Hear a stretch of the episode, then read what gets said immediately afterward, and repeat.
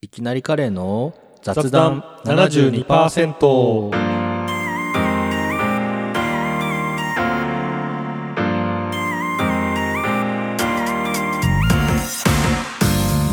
今週もお便りが来ております。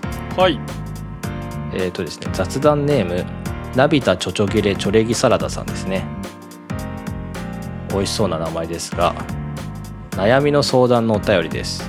おいボケが上手くなりたいのですがとっさに面白いことを思いつくのが苦手です小谷野くんはお笑いが好きとのことですがボケるコツはありますでしょうかボケに臨む姿勢やボケの分類について詳しく知りたいですよろしくお願いしますとのことですねすごいですねお笑い好きですけどはい、ボケられるかはちょっと別の話ですからねうん君はあんまボケないよねまあボケすまあツッコミだね ツッコミだねってなんか言うのも恥ずかし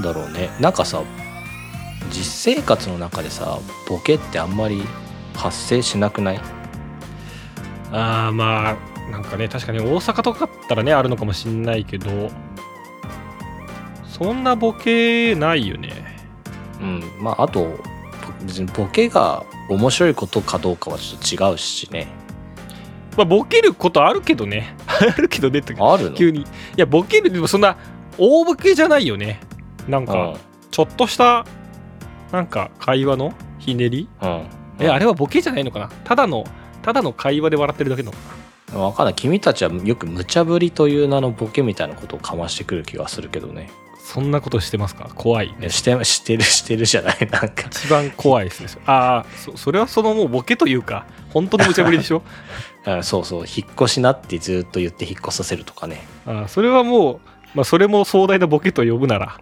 ボケかも、アンサーソングがツッコミかもしれませんがいやそうだねこれでもねボケに望む姿勢分類だまず俺ボケじゃないけど、でもなんかツッコミの時にうんなんかツッコミボケみたいのあるじゃないあるうん例えツッコミじゃないけどあうんあいうのいいよねいいよねというかなん か憧れてなんかそれっぽいことを言うことは多分あるよああなあんかるそれはひ人と話しててとかなんとかのなんとかじゃんっていうのうん多分ああるあるなんかいやそれ小学校の何々のあれじゃないですかとか言ったりするわああなんか聞いたことある気がするね的なのは別にラジオに限らず日常でも使ううわ、ん言言ってるかもしれないなんかやっぱそういうのがテレビで市民権を得てきたからなんだろうかね。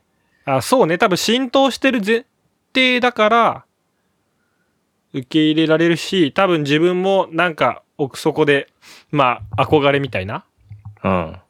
のがあるんでしょうねまあ確かにあれをバシッと言えたら、かっこいいよね。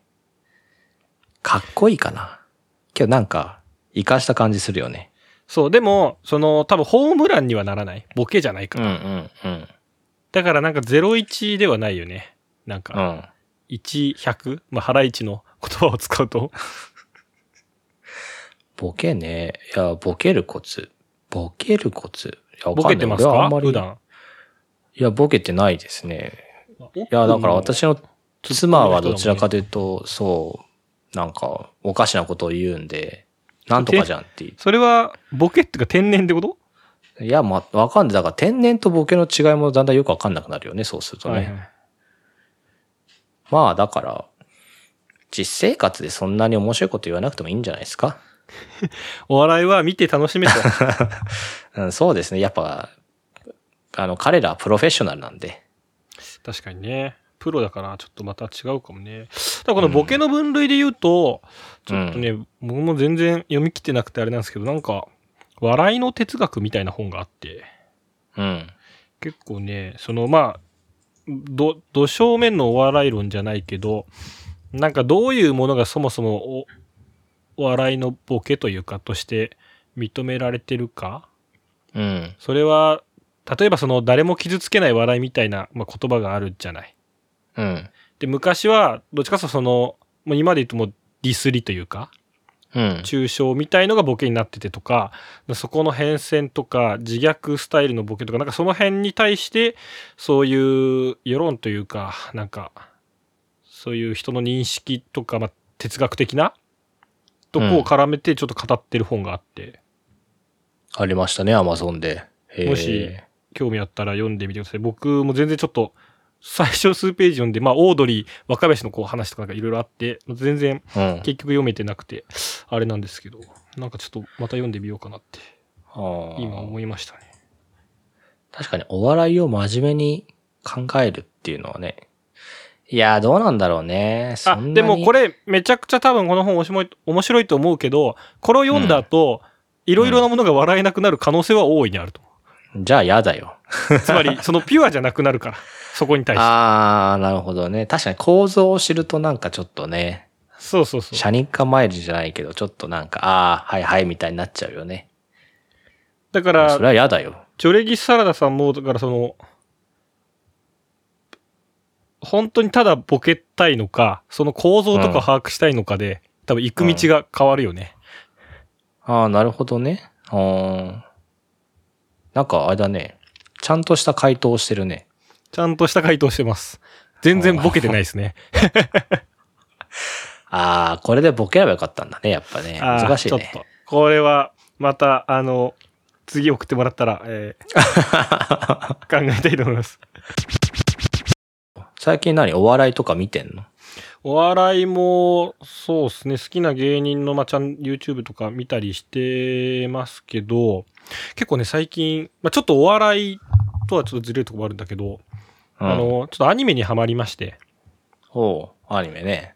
オットタクシーっていうアニメ知ってますかはい。なんかね、聞いたことはありますよ。うんうんうんまあ、あの、主題歌がパンピーっていうラッパー、うんうん。あとスカートっていうバンドがあって、うん。まあ、その2人、2グループが一緒にやってるこう曲が主題歌で、もともとその曲は知っててすごい好きで、うん。まあ、アニメでも見てなかったんだけど、ちょうど最近、多分6月末とかでワンクールで終わって、Amazon プライムビデオに出るようになったんだよね。ほそれで結構また見見出したって人が周りに増えて、まあ、僕も見たんだけど、いやうんこれが結構もうハマって一気に2日くらいで見ちゃいまして。う。うーん。でこれなぜちどうょっいうとおお話ですかねお。笑いの話からっていうと、芸人がめちゃくちゃ声優やってるんですよ。へえ、なんか、なんだっけ、夏木さんとか、普通そうにね声優は、と、お笑い芸人で言うと、ダイアン、へミキ、トレンディエンジェル、たかし、え、うん。あと森さん中の、どの人だったかな、一人メンバーが出てたりとか、ほうほう。めっちゃ芸人出てるね。ダイアンはなんなら漫才師役で出てるし、本当だ。うん。あ、村上さんだね。うんうん。そう、村上さんだ。で、話で言うと、えっ、と、舞台はまあ、東京うん。それこそ新宿とか、その辺のど真ん中を舞台に、まあ動物たちがこう、人間のように生活してるうん。え世界観なんですよ。まあちょっとビースターズとかを一瞬連想させるような。うんうん。で、えっと、その中で、トドかなトドだよね。トドの、まあ、主人公、うんうん。小戸川が、えっと、まあうん個人タクシーの運転手をやっていて、うんうん。で、彼が、まあ主人公で、まあそこのタクシーにいろんなこう、客が乗ってくると。うん。で、その客客たちがまあみんなこう何か一癖ある客ばかりで、まあそこからいろいろどんどん物語がまあ絡み合って進んでいくみたいな。うーん。タクシーね。いろんな人が確かに乗ってきそうだけど。そうそうそう。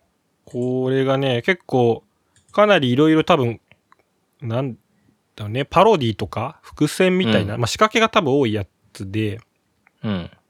ということで、っていうと、まあ音楽全般を多分パンピーがやってるのかなうんうん。パンピープロデュースかで、まあ、いろんな他のこうヒップホップのアーティストとかも音楽参加したりしてんだけど、なんで結構そのアニメのセリフに、なんか昔のラッパーとかのその名言が入ってたりとか、はあ。なるほどね。こうす、なんかそういうちょっと、あれ今のセリフってあ、なんかあの、昔のあのライブのあれだよな、みたいなのがちょっと入ってたりとかしてて、うんうんうん。結構その辺でもちょっと話題になったりとか。はあ、なるほど。いやー、そういうのは楽しいけど、やっぱそういうことを知らないと楽しめないからちょっと難しいね。そうね。だなんか多分音楽ファンっていうかその音楽聴く目線で楽しい人もいるし、まあ普通に話というかアニメとしても多分面白いんで、うん。まあ実はそこ別に知らなくても全然楽しめる人はいると思うんだけど、うんうん。で、なんか、俺も全然その、最近のアニメとか、その、もともとアニメはあんま見ないんで、うん。そういう、なんだろうな、一緒に動く仕掛けとかあんまこう、意識したことがなかったんだけど、この作品だと YouTube で、うん。あの、1話ごとの間の時に、その YouTube でまたオーディオドラマみたいのが配信されてんのようん。オーディオドラマなんだ。映像じゃなくて。会話だけで。うん。でそれは、その、ある、えっ、と、1キャラクターが、あの、盗聴というか、こう、電波を防受するほう。のが、あ。まあ、うん趣味というかそういうのができるので、ちょっとそれでやってたらたまたま電波を傍受したので、それを流してみますっていうのを、まあ、あの、うん。マイオーディオドラマで流してるのね。はいはい。で、それによって、そのアニメに出てきた登場人物たちの会話が、アニメでは出てない会話とかがオーディオドラマの方で出てきたりとか。うーん、それはいいですね。メディアミックス的なやつだけど、とても面白いですね。そうそう。だからなんかそっちも合わせてやるとより面白いみたいな。いいね。そういう仕掛けっていうか、いろんな楽しみ方。うーん、なんかすごい、いや、凝ってるなーっていうなんかね、 なんかめちゃくちゃアホみたいな感想だけど。いやー、我々のポッドキャストもそういう風にしたいですけど、ああ、だからなんか結構、アニメの書く話とかドラマのタイトルとかそうなのかな結構ほら、なんかの映画が元になったりとかよくあるじゃないうんうん、あるね。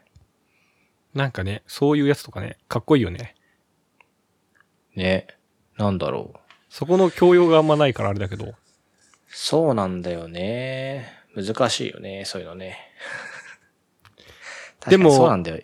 ちょっとでも、こう、すごいタイムスリップして思い出すと、うん。ほら、ミクシーの日記のタイトルとか、なんか曲の歌詞とかにしてたけどね。もうだからね、そう、ミクシーをやってないからわからないというかね、そういうなんか寒い過去はないわけですよ。ああ、寒い過去というか、ツイッターで寒かった人ですもんね。ああ、そうですね。ツイッターで、だ からそう、そうだね。ミクシーのそういうことをしなかったから、ツイッターで寒いことをしてたかもしれない、ね。ああ、そっか、みんな中学とかでやったのやらずに大学で行ったと。そうそうそうそう。よくない。やっぱ、中二病っていうのは必要なんですよね。第二病になる前に。うん、本当だよ。いやーね、なるほどね。見てみようかな。ぜひちょっとおすすめですね。なんか、普通に楽しかった。でこれを、あれでしょネタバレする回っていうのやるんでしょああ、だから確かにネタバレしていい回やったら、なんならね、聞いてる人で見てた人とかいたら普通に話したいね。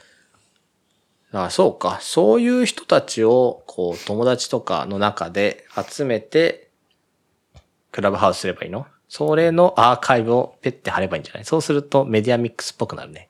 ああ、そういうやり方もあるかもね。確かに。まあ、この作品も結構終わった後も、まあなんか、SEO 稼ぎかわかんないけど、まあ、考察ブログみたいなのが結構出たりとか、うんうんうん。結構してるタイプのやつだったから。ね、そうだね。考察、確かに勝手に考察してくれたらね、いいよね。でね、結構その、まあ芸人が出てるのもあるのかわかんないけど、すごうい、ん。うんセリフに突っ込みがあるのよ。まあ、ボケというよりは。うんうん。だなんならその、例え突っ込みみたいな感じだよね。うん。ああ、はい。めがめちゃくちゃ出てきたりするのよ。なるほどね。それを聞きながら、おーって思ったりとかして。じゃあ、オットタクシーを見て、ボケを学ぶ のいや、突っ込みかな どっちかっていうとあ。あ、そっちなんだ。 なんか本当に、脚本も、お笑いの人かかかかってんのかな。まあでもそういうのを感じるような突っ込みセンスがすごいありましたね。まあ主人公が結構突っ込みの人なのかな。主人公っていうのはタクシーの運転手。イエス。ああ、なるほどね。タクシーって乗る最近乗らないよね。タクシー、いやでも、乗るときは乗るけどね。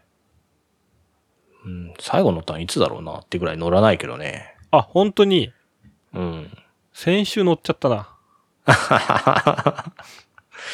そうなんだ。まあ、幸いタクシーをすごい捕まえやすい。うん。まあ、と、都心にいるからね、あなたは、ね。そうそうそう、いるから、なんか、あと、最近、まあ、そもそもそんな遅くまで外にいることがないんだけど、うん。意外と終電が早まったりしてるじゃない。うんうん。だそれで、あれやべ、終電ねえじゃんってってタクシーになっちゃうこととかあったよね。ああ、まあそうだね。それは、昔だからその友達ん家でカレー作って、あなたの家に帰る時もタクシーで、まあそれはすごく便利だからね。うん。荷物もあるしね。でも、仙台でも、仙台だとタクシーに乗ることはあるかいないんじゃないかな。ない、ないと思うよ。だ、ない、ないんじゃないな、乗る必要がないもんね、全然。だから、まあ走っ、あんま見ない気もするし、あ、見るか。あんまりけど、うん乗らないんじゃないかな。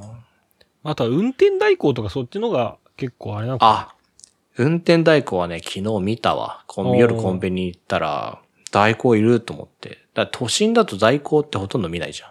見ないね。だまあそそこ駐車場止めて戻ってきたりするけど、まあ、やっぱ家がこう車のうん。範囲というか遠くから離れてる人は、まあどうしても行きは車で来て代行で帰るとかあるもんね。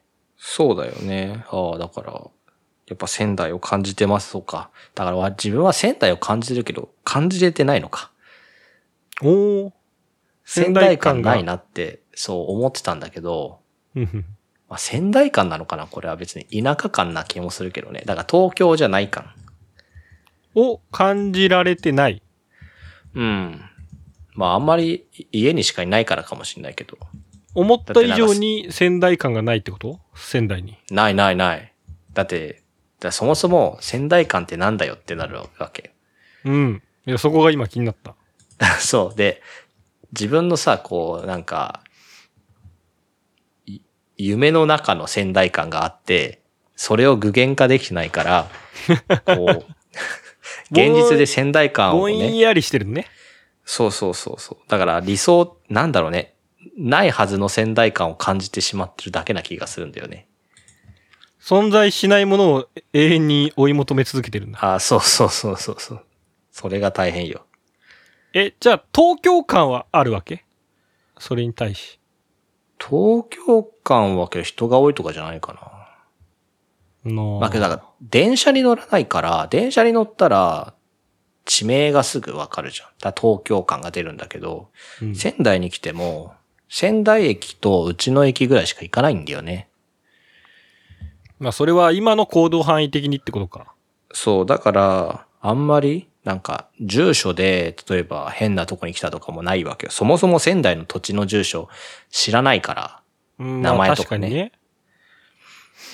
だからやっぱ読めない住所とかがあると、ああ、なんか違う場所に来たなとは思うけど、けど行ってない、そこの住所に行ってないから、なんか、やっぱイマジナリー仙台なわけよ、まだね。まあまだ 想像上の仙台を。そうそうそうそうそう。それでもどうやったら知ることができるんだろう。じゃあ。な、わかんないよね、それ。難しい。なんか、で、俺もどうやったら仙台来た感が出てるのかわかんないもんね。全然だってまだ普通に、なんかちょっとしたベッドタウンに来たみたいなイメージだからさ。うん。やっぱさ、そこのなんか仙台を知るきっかけをさ、うん。あれじゃないかな。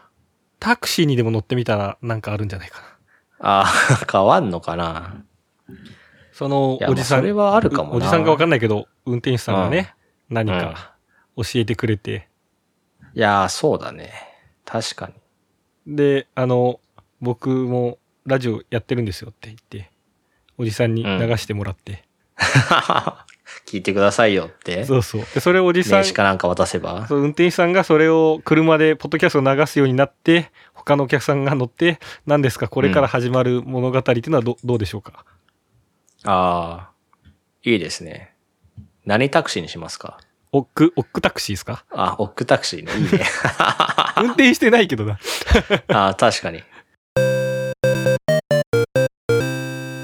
やっぱね、仙台感をね、感じてないというとね、まあ、そのね、ちょっと東京っていうか、神奈川に行った時の話に戻りますけど、引っ越し屋のね、こう、お姉さんが来たわけですよ。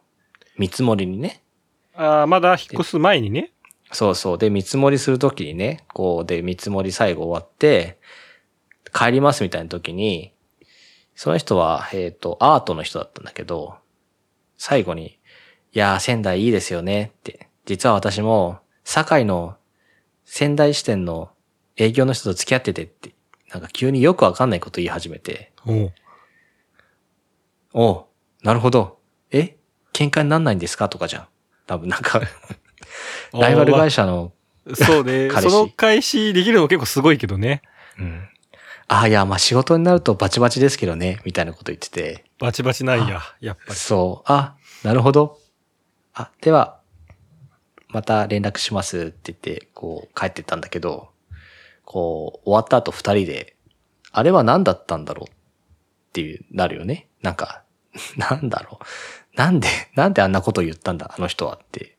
別に聞かれてもないもんね。そう、聞かれてもない。いや、そんな別に知らないしさ。ああ、なんだろう。なんかね、話が広がるわけでもないじゃん。なんか。 ああ、じゃあ、あっち行ったら、堺、なんか、会ってみますともならんし。そうそう、ならないし、だってバチバチだからさ、堺とアートとかの、ね、見積もりを取るつもりだから、アートの人は堺に負けたくないけど、堺が彼氏なんでしょはってなって、もやもやしたんだよね。 なん、なんか、思うところでもあったんかな。 喧嘩でもしてたんかな。あったのかなしてたのかなけどその後ね、そのお姉さんはね、3日ぐらい有給を取ってたからね、絶対仙台って言ってたと思うんだよね。おお。会いに、じゃあ、会いに行く前だったから、思い出したんかな。あー、なるほどね。 そうか。そういうことか。なんなら、この川崎の人たちが、仙台に行く前に行ったろうと思って。うん。それはあるかもね。あんのかなだって別に、うん、そうか。まあ、もやもやしましたね。え、お姉さんともその後会ってないあってない、あってない。だって営業の人だから、その、実際現場に来るわけでもないしね。 ああ、そっかそっか。じゃあ、仙台編、堺のお兄さん探すとこからだな。え、さ、堺にだって連絡、あれ、あけどどうなんだろうね。うん。もう引っ越したくないよ、めんどくさい から。だって、やっぱさ、毎回思うんだけどさ、カーテンさ、買わなきゃいけないじゃん。あその新居に合わせて。そうそうそう。カーテンってね、丈とか、サイズとかがもうその窓によるもんね。そう、窓によるからさ。で、前回の家も、なんか天井高いなと思ってたんだけど、多分今回の方が天井高いんだよね。あ、じゃあ足りないんだ。長さが。そう、足んないんだよ。だから、新しく買ったりとか、あと、今回は部屋数が増えたから、そもそもカーテンを買い足してるんだよね。だから、そのカーテンさ、どうにかならんかねって毎回思うんだよね。いやそのカーテンというものに対する、なんか、そう、カーテンつけといてくれって思うけど、けどやっぱ柄の好みが存在するからさ、難しいんだろうね。いや、そうよ。しかもカーテンは結局引っ越ししたら変えなきゃだもんね。ずっとつけてると、結構さ、湿度高い部屋だとカビ臭くなっちゃったりとかあるじゃない、そうそうそうそうそう。あ意外とね、カーテン高い。いや、それは思う。なんなか、んかさ、4カーテン4枚ぐらいとレースのカーテン買うとさ、なんか2万ぐらいするわけ、ちゃんと。うんうん。高えなって思いながら買うんだけどさ、けどそれ毎回しなきゃいけないわけじゃなんか直感だとさ、ん。うん、布やんって思ってしまうからさ。そうけど、重いんだよね、すごくカーテだからやっぱ大きいものが高いんだよね、単純に。ン。うん、そうだね。 布は高いよね、単純にね。そう、その、布もちっちゃいのだったら安かったけど、やっぱカーテンサイズになると、やっぱ単純に大ねきいから高くなっちゃうんだろうな。そう、まあ、あとね、家の不満、不満っていうかね、いや、うちのは新築だし、綺麗だし、いろんな設備があっていいんだけど、この家はね、なんて言うんだろう、なんか、気が利いてないんだよね、微妙に。だからね、不満はいっぱいあるからね、徐々に出してきます、その不満を。どういうこと気が利いていなんか例えばね、えーちょシーリングライトもね、全部ついてるのね。うんうんだからいいんだけど、その、キッチンの、えーっ、と、ボタン、照明のスイッチが、うん。ちょっと離れたとこにあるのよ。離れたところっていうのは、リビングとキチンッチンのの、スイすッチ。ぐそばにないんだ。そう、リビングとキッチンの、んじゃあリビングとキッチンのスイッチが同じとこにあるの。ボタン壁にね。なんだけど、それって、リビングの入り口にあって、キッチンはちょっと離れてるわけ。うん。だからキッチンの、なんて言うんだろうな、横っていうかさ、カウンターキッチンの横とかにあるとベストなんだけど、そういうとこにないわけよ、スイッチが。うーん。だからなんでなんてなるわけ。で、次に俺は自動化したいなって考えた時に人感センサーでやりたいなって思うんだけど、シーリングライトがキッチンのはね、なんかね、埋め込まれてるタイプなのかな。うん。なんか普通のなんていうの、裸電球みたいなのをさう、ん。こう、入れるタイプじゃないわけよ。なんかカバーがしてあって、うん。それを外したりしなきゃいけないんだけど、外した先に多分回すところがないわけ。うん。だから、人感す、があの外付けで売ってる人感センサータイプのを入れられない可能性があるわけよ。ああ、対応してないのか。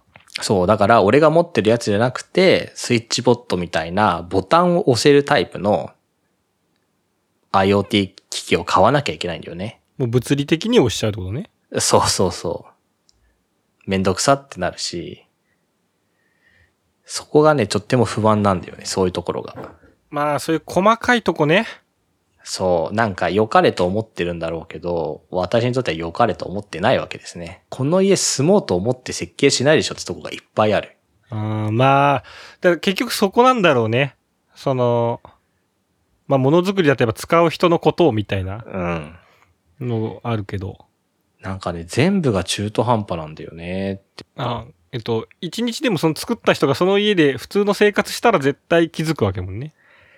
いやけど、いや、なんていうんだ、例えば、えっ、とね、えっ、と、洗濯機も、うちはドラムなんだけど、この家多分、なんていうの、縦型で設計されてるな、みたいな感じなわけ。うん。そうなんだよ。微妙なんだよね。収納もいっぱいあって便利なんだけどね。なんかちょっと、いやー、ここにコンセントあったら便利なのになーっていうところになかったりすると。なのになんでこんなところにコンセントあるのっていうところにコンセントがあって、何に使うためにここにコンセントをつけたんだっていうのもあるし、うちはね、あとね、USB 端子が直接コンセントに刺さってんの。うーん。あだからホテルみたいだね、なんか。そう、ホテルみたいになってるんだけど、なんかそんなん使わないわけよ。うん、まあ、家だったらタ使わッないプってかいうらか。生やしたいもんね。そうそうそう。だから、意味がわかんないわけ。誰かに騙されたんじゃないかってくらいそういうのがあるわけ。あとで一番問題なのはね、有線の線がリビングにしかないの、1個。うんうんうん優先あったから LAN ケーブルの。ランケーブル。の挿すところがリビングのところにし1個しかなくて、なんで各部屋にないんだっていうのがまああるわけ。あー仕事場とかの部屋じゃ使えないわけだ。そう、だから、20メーターの線を買ってきて、配線カバーを這わせたの、俺は。おお部屋をまたいで。そう。 配線カバー這わせて、ぐるってやって20メーターで、遠い部屋までやって、で、遠い部屋からまた Wi-Fi のルーターをつないでやってたりとかするんだよね。だからなんか、なんだかなってなるわけ、気持ちは。それはその不満はでも、フィードバックできないもんね。なんかさそう、立っちゃったからね。それをフィードバックして、せめて次の家でも改善してもらえればという。ああ、気持ちねけどまあだから次住む家はどういう家がいいかだよね。だから新築はいいけど、新築はやっぱちょっと危ないかもね。まああとはこっちも、なんか、住む前に、うん。そこをイメージできるかみたいな。内見の時に。あ、そうそうそう。それがね、難しい。なんか有線の線がね、なかったことはね、失念してたんだよね。一、個見て、あ、全部の部屋にあるだろうと思ってたら全部の部屋になくて。の割にテレビのね、線はあるからね、ちょっとムカつくんだよね。ああ、だから、見、見落としてたとかではないんだな。うん、まあそうだね。本当にただちょっとねそういう設計になったのかな。そうそうそう考えが甘かったいやこれは仙台だからなのかもしんないっていうのはあるそのそんなに優先ケーブルがいらないだろうと。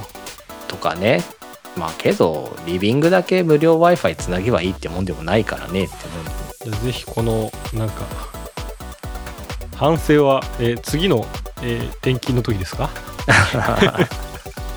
何年後だよって感じだけどいやいやほんとそうですよまあまあ、仙台内でも引っ越しする可能性は別にゼロではないしね。ああまあそうだねそれは可能性はまあありますけどまあまあ3年後か4年後か5年後かですね仙台感を感じてきた頃に、そうそうそうそう。そういうことですよ。ということで、雑談7 2 2%では、あなたの家の不満を募集しておりますえっ、と来週はおそらく1周年記念なのでもしかしたら何かするかもしれません何したいですかまあ、パーッといきたいですね。じゃあそんな感じでそれではまた来週